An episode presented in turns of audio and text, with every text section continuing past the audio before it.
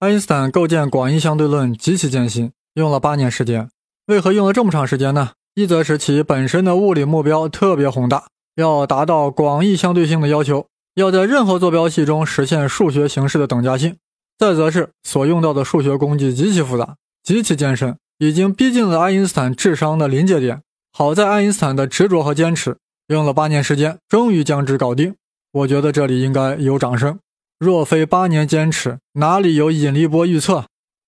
广义相对论是关于引力场的理论，因此其最大的目标呀，就是改造牛顿的万有引力公式。从遐想看来，万有引力公式最大的问题是其分母上的距离平方会依赖于参照系的选择，不同的参照系会观测到不同的距离，因为参照系之间的相对运动会有尺缩效应。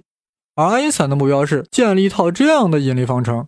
不依赖于任何参照系的选择，也就是说，它在任何参照系下，无论是惯性系还是非惯性系，这个引力场方程都具有相同的数学形式。但问题是怎么下手？这个引力到底如何处理？爱因斯坦又想到伽利略，想到了比萨斜塔。为什么两个不同质量的铁球会同时落地？就是把铁球换成了金砖、银弹，铅球也会以同样的方式、同样的加速度去下落、去落地。爱因进一步又想。若在真空中斜抛一个物体，无论是煤块、木块还是豆腐块，只要抛射角一致，出速度也一样，那么它们画出的空间轨迹也是完全一样的抛物线。这是怎么回事？对于我们普通人司空见惯的事儿呀，在爱因大脑中就会荡起波澜。这不就说明了物体在引力场中的运动方式与物体本身的性质无关吗？那还是有关。这些相同的轨迹就是在空间中画出来的。那就一定和空间的几何有关。吴先生呀，在这里说的很轻巧，其实一般人真想不到。爱因斯坦呀，以其非凡的直觉洞察力得出判断，引力其实是一种几何效应。这个想法特别大胆，而且极具创造性。这不是仅仅靠二所能产生的，更不是靠理性的逻辑推理所能运作。我们现在可以通过马后炮式的分析去理解它。大家想想，我们在中学学过的平面几何、立体几何。老师在黑板中画出了一根线时，有没有说这是金线还是棉线？画出一个立方体时，有没有说这是木头块还是豆腐块？没有，为啥？因为这是数学，与物质本身不发生关系，是一种纯粹的几何。所以啊，当爱因发现各种物体在引力场中的轨迹线完全一样时，他马上脑洞大开，觉得这就是一种几何，引力场就是浮云，不过是一种几何效应而已。那么斜抛物体为何会展示抛物线呢？那是因为时空是弯曲的，是地球的质量令周围的时空弯曲了。物体在弯曲的空间只能弯曲着走。按照这种思路，就可以解释地球为什么绕太阳转，因为太阳质量特别大，是地球质量的三十三万倍，把周围的时空搞得很弯曲，弯的地球呀只能绕着它转悠，乐此不疲。这里不妨把黑洞那期播客中。讲过的滚床单的例子再说一遍：四个人扯平一个床单，一个没有摩擦力的床单，你在其上滚动一个玻璃球，就是匀速直线运动。现在我们在床单中央放一个铅球，床单是不是就被压弯了呢？这时候你再滚动一个玻璃球，它就会绕着铅球转，因为床单形成了一个弯曲的空间。我们感觉玻璃球此时呀在走弯曲的路线。但是对于玻璃球来说，它自己是在走直线。大家注意到了吧？胡先生在这里啊，要对滚床单进行升华了。大家有没有一种感觉，本期要比黑洞那期更有深度？是呀，你胡先生刚才说床单上绕铅球转的玻璃球，觉得自己是在走直线，这是怎么回事？这里要展开一下，就拿飞机的航线来说吧。十多年前，我经常在温哥华与北京两地飞来飞去。一开始呀，我很纳闷，飞机为什么不走直线距离，老是绕着走？难道他是想多收费吗？大家手头呀，要是有世界地图可以看一眼，北京在温哥华的西侧，还要再稍稍偏南一点。所以啊，我在温哥华一上飞机，本来想着呀，飞机应该向西南方向飞才是直线距离，但发现啊，机舱屏幕上显示的飞机是在向西北方向飞。一会儿到了什么阿拉斯加，一会儿又穿越了白令海峡，这飞行员难道是吃错药了吗？他每次回北京啊，都是这个航线。我又是这样解释的：是不是为了避免撞击，给每个航班固定了一个航线呢？当时觉得挺倒霉，为啥我这个航班搞成了个绕路的？事实上我错了，无知真可怕。人家飞机啊在走最短的路线，地球是圆的，地表呀是个弯曲的空间曲面，不是我们地图上看到的平面。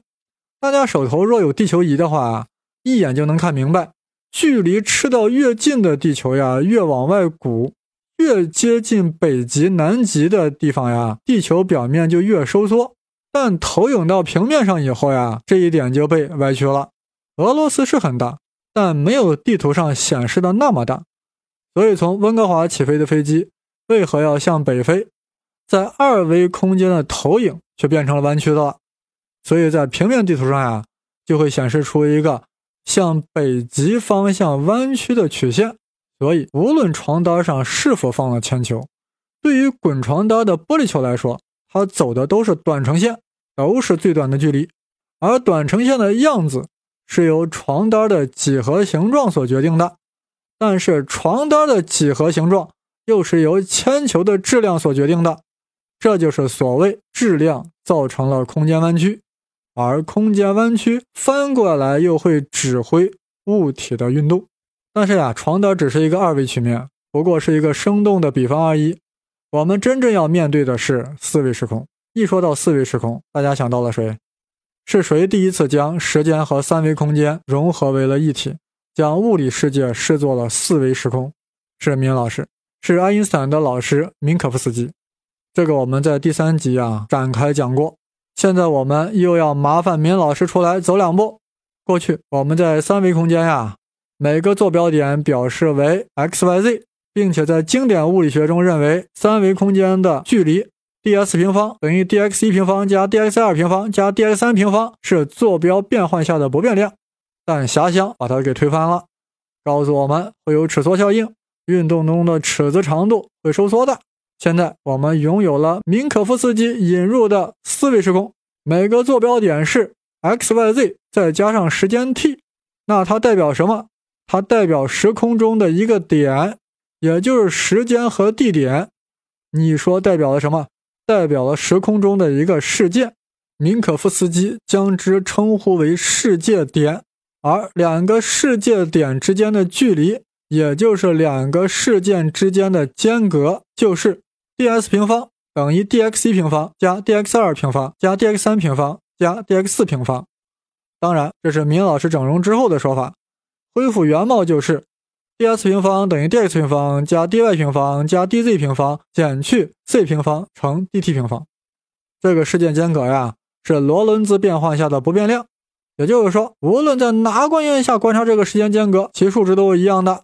于是明老师将之称之为绝对间隔，它就相当于三维空间中两个点的直线距离。各位，刚才是对第三集内容的一个小复习。本期内容确实难，所以很多费解的东西啊，我都会反复讲。不过越难的东西，一旦理解了，心中获得的快感也很大，对不对？好了，为了获得更大的快感，我必须要引入更难的东西。刚才说到，米老师将四维时空中的每一个点呀，x、y、z、t，称之为事件，也叫世界点。那么这个点一运动，是不是就画出了一条线？这条线就叫世界线。各位想象一下，在一个四维时空中，一个事件随着时间的流逝画出了一个世界线，好抽象。呃，我举个例子吧，大家马上会有体会。就拿你做比方，这里必须要说明一下啊，我在播客中呀老爱说你呀你呀，大家千万不要介意，我就是为了增加一下互动的感觉，让我觉得呀千里之外的你真的还在听，而不是都睡着了。好了，我就要用你来讲。什么叫世界线？首先，我们要画一个笛卡尔坐标系，就是相互垂直的 x 轴、y 轴、z 轴。但是别忘了还有时间轴 t，怎么画？三个相互垂直的 x、y 轴，这还能行。但是你要再画一个垂直于 x、y 轴的 t 轴，这谁都不会了。毕加索也不行，咋办？我们理解多维时空啊，有一个办法，就是将它投影到三维时空，甚至将它投影到二维时空。现在假设。你要么静止不动，要么就沿着 x 轴运动，这样的话呀，我们是不是在纸上是不是就没有必要画出 y 轴跟 z 轴啊？对不对？反正你在 y 轴跟 z 轴方向也不动嘛，对不对？明白了这一点，如果你方便的话，用一支笔在纸上画出一个横线作为 x 轴，然后再画一条垂直线作为时间轴 t 轴，这就是一个二维时空。而且你在这个二维时空中，你的世界点开始于原点，也就是 x 零等于 t 零的那个点。现在开始计时，你完全静止不动，所以你就保持了 x 等于零的状态。但时间在流逝呀，对吧？所以你的世界点呀就在时间轴上一直在行进，所以你的世界线就是那个时间轴。凡是拿纸片画的人啊，肯定都明白；没拿纸片但心中有纸片的人也明白了。现在你要重新开始走世界线，大家继续纸片。这一回啊，你就不是静止在那里了，而是沿着 x 轴匀速的向前走。那么你的世界线会是什么样的？想一想，画一画。你在 x 轴方向进行空间的行进，同时你在 t 轴方向也在进行时间的行进，两个综合在一起，你走出的世界线就是一条斜线，一条处于 x 轴和 t 轴之间的一个斜线。这就是你的世界线。如果你不是匀速走，而是有加速度，那这个世界线就是一个曲线。如果你在二维时空中明白了这个道理，不妨把 y 轴加进来，然后再把 z 轴加进来。此时 t 轴没有地方放了，那你就想象这个时间方向永远指向你纸面的上方，然后你随心所欲的在整个空间走来走去，但是时间的箭头一直指向上方。是的。世界线永远从过去走向未来，这条蜿蜒的世界线就是一个人、一个物体的整个生命史。我们现在来画地球的世界线，地球绕着太阳转，我们以太阳为坐标原点，这就相当于太阳在空间位置上就没动，但它会沿着时间轴画出一个直直的世界线。而地球一方面要沿着时间走，同时还要在空间中绕着太阳转，而太阳的世界线就是时间轴。所以，地球应该是以太阳的世界线为中轴，螺旋般的绕着时间轴向前行进。如果画在纸面上，就是太阳沿着向上的时间轴在走，地球环绕着时间轴螺旋式的向上走，这就是地球的世界线。有人说，地球这样走累不累？不累，为啥？不是因为月亮美眉在凝视着它，是因为它走的就是短程线，对它来说就是最省劲儿的线。宇宙万物都不傻，都会选择最短的路径来行进，除非有外力来干涉。那马上有人会反驳我了呀！地球不正是受到了太阳引力干扰，才那样螺旋式的走的吗？如果你真的这样想，你已经 out 了。爱因斯坦啊，已经把引力转化为了弯曲时空，哪里还有什么引力？引力是你的错觉，其实是那是弯曲的时空。地球在弯曲的时空是不受干扰的。所以，它以最方便的方式、最省劲的方式走了短程线。只不过，在我们三维空间人来看，他走的是椭圆罢了。听到这里啊，肯定有听友恍然大悟：原来啊，牛顿和爱因斯坦就是用了两个等价的方式来刻画宇宙的规律，一个是引力，另一个是弯曲时空。真的等价吗？若果真完全等价，我们今天会在这里唠叨爱因斯坦吗？遐想还会取代牛顿力学吗？引力波还会轮得着爱因斯坦去预测吗？那么大家想一想，到底哪里不等价了？明可夫斯基空间中，我明白时间和空间已经融为一体。一旦空间弯曲，时间也必然会弯曲。时间和空间之间互相影响，这是牛顿绝对时空观是无法想象的。所以，弯曲时空与牛顿引力的概念关键区别在于时间是否与空间发生了互作用。但是呀，大家注意到没有？我刚才在讲地球世界线时呀。还是在说地球绕着太阳转，本质上呀，并没有脱离万有引力的枷锁，并没有将之完全几何化。此时面对爱因斯坦的事，就是要用一套几何的语言来替代引力。有人会说，闵老师不是已经给他准备好了吗？不就是明可夫斯基空间吗？大家别忘了，闵式空间呀，是闵老师为了整合狭义相对论而提出来的，在狭相中是不考虑引力的。虽然闵空在欧空中增加了时间轴，但仍然是一个平直的空间，并不能描绘弯曲的时空。估计有人不解了：平直的空间里可以放入曲面呀，为什么就不能用呢？道理是这样的：我们地球是圆的，地表就是个圆面曲面，的确可以放在平直的空间去看待它。但问题是，若让你从北京走到莫斯科，你准备怎么走？刚才我讲过，选择大圆上的弧线。但是按照我们过去学的欧式几何，就是啥？两点之间直线最近。难道你准备挖一个直线的地道，从紫禁城通向克里姆林宫吗？或者你从北京坐飞机去纽约，非要走平直空间的直线？就算飞行员答应你，你问问地球答应不？难道地球会为你张开一个虫洞吗？所以在这里啊，欧式几何或者民式几何都束手无策了。所以对于曲面几何呀，必须要有一个新的几何学。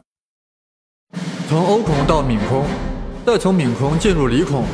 爱因斯坦爱上了黎曼，爱上了黎曼空间，爱它的弯曲，爱它的曲率，更爱它扰动下的阵阵涟漪。对于爱因斯坦来说，他要将引力转化为弯曲的四维时空，需要四维的弯曲几何，他直接就晕了呀，因为他数学不行。要是牛顿面临的这个情况，就会直接建立一套他要用的数学体系。就如同他当年研究变速运动，就直接建立了微积分一般。此时的爱因或许有点后悔上大学的时候不好好听数学课，更加怀念闵老师了。斯人已逝，但同窗仍在。他就去找同班的格罗兹曼。格同学一听呀，脸上露出了怪怪的微笑，说道：“还真是刚出来了一门几何学，专门研究弯曲空间的。但我估计啊，你够呛。”现在我们知道，那就是黎曼几何，是由罗巴切夫斯基、里奇、黎曼等人创立的。爱因斯坦是如获至宝呀，回去钻研了一通黎曼几何，结果是呀，套不进他自己的理论。大家想想，为啥？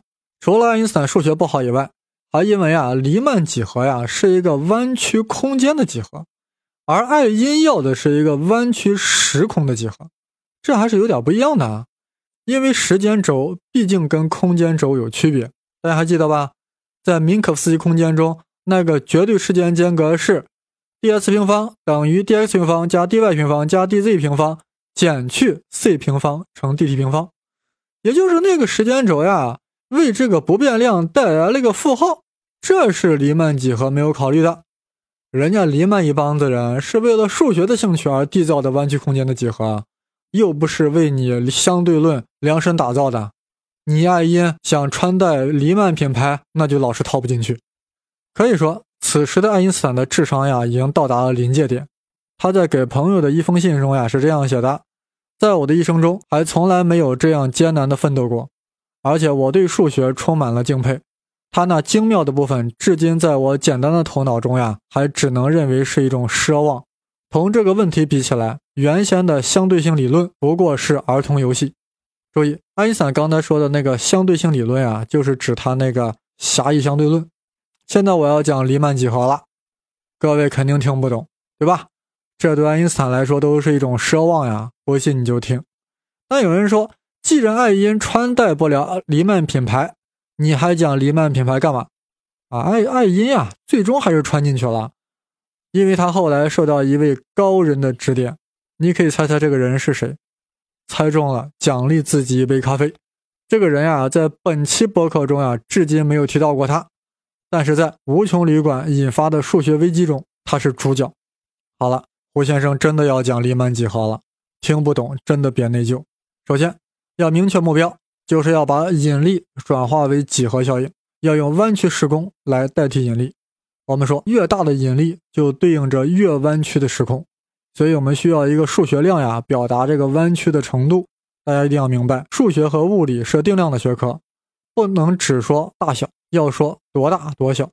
同时，两门学科对定义的要求极高，尤其是数学，对定义到了极其苛刻的程度。我们现在啊，就是要定义一个数学概念，让它来描绘空间弯曲的程度，它的名字就叫曲率。弯曲的曲，变化率的率。对于曲率啊，也就是弯曲程度，我们还是有直观上的感觉的。我们就从最简单的开始说，比如说我们沿着圆周走，我们走上一段后呀，就会感觉到它是弯曲的。那么我现在要问大家，半径越大的圆弯曲越厉害呢，还是半径越小的圆弯曲的越厉害？这个不难回答，当然是越小的圆弯曲的越厉害。比如说这个圆的半径只有五米，那你走上两三步，你就感受到它的弯曲了。但如果这个圆的半径是一公里，你沿着它的圆周走，走上一二百米才能感受到它的弯曲，对吧？那如果这个圆的半径是十亿公里呢？你沿着它的圆周走完一生，你都会误认为你在走直线。所以啊，古人为啥以为地球是平的呀？就是因为地球半径太大。如果地球就像地球仪那么大，谁会觉得它是平的呢？估计啊，就是它上面的细菌会。好了，我们现在可以给圆周的曲率定义了。又希望大家准备好纸和笔啊，这回没有纸和笔啊，你也就只能听气质了。好，拿出一张纸。先在上面画一个圆，然后在圆周上选取两个邻近的点 A 和 B，那么 A、B 两点之间就夹了一段圆弧 S，然后在 A 点和 B 点分别做切线，那么这两条切线就会相交，形成四个夹角。因为对等角相等，所以就是两种夹角。我们现在要选取的不是对着圆弧的夹角，而是另一个夹角，将这个夹角记为西塔。那么曲率的定义就是用这个夹角西塔除以圆弧的弧长 S。那么我们用 r 来表示曲率，那么曲率就等于西塔除以 r，也就是说用那个角度除以那个对应的弧长。大家会发现，若两个点 A、B 弧长相等的情况下，越大的圆。则夹角西塔就越小，说明越大的圆曲率越小。相反，越小的圆则夹角西塔越大，说明曲率越大。如果您要是得到了相反的结论，一定是你把夹角选错了，不是对着圆弧的夹角。听着好费劲。反正呀，我们给了圆弧曲率的定义了，只要临近这个 AB 的距离趋于很小很小，这种定义啊就可以推广到任何平面曲线上了。注意，大家主要听气质。曲率这个东西啊，就是刻画弯曲程度的，大家还是有直观的感觉的，不必太在意刚才定义是否听清楚了。毕竟你躺在床上拿纸和笔不太方便。但听清楚了的朋友啊，估计这会儿在冷笑。就这么简单的曲率定义，你胡嫣然刚才虚张声势，说什么黎曼几何多难多难，这不在开国际玩笑吗？这位朋友不要忘了。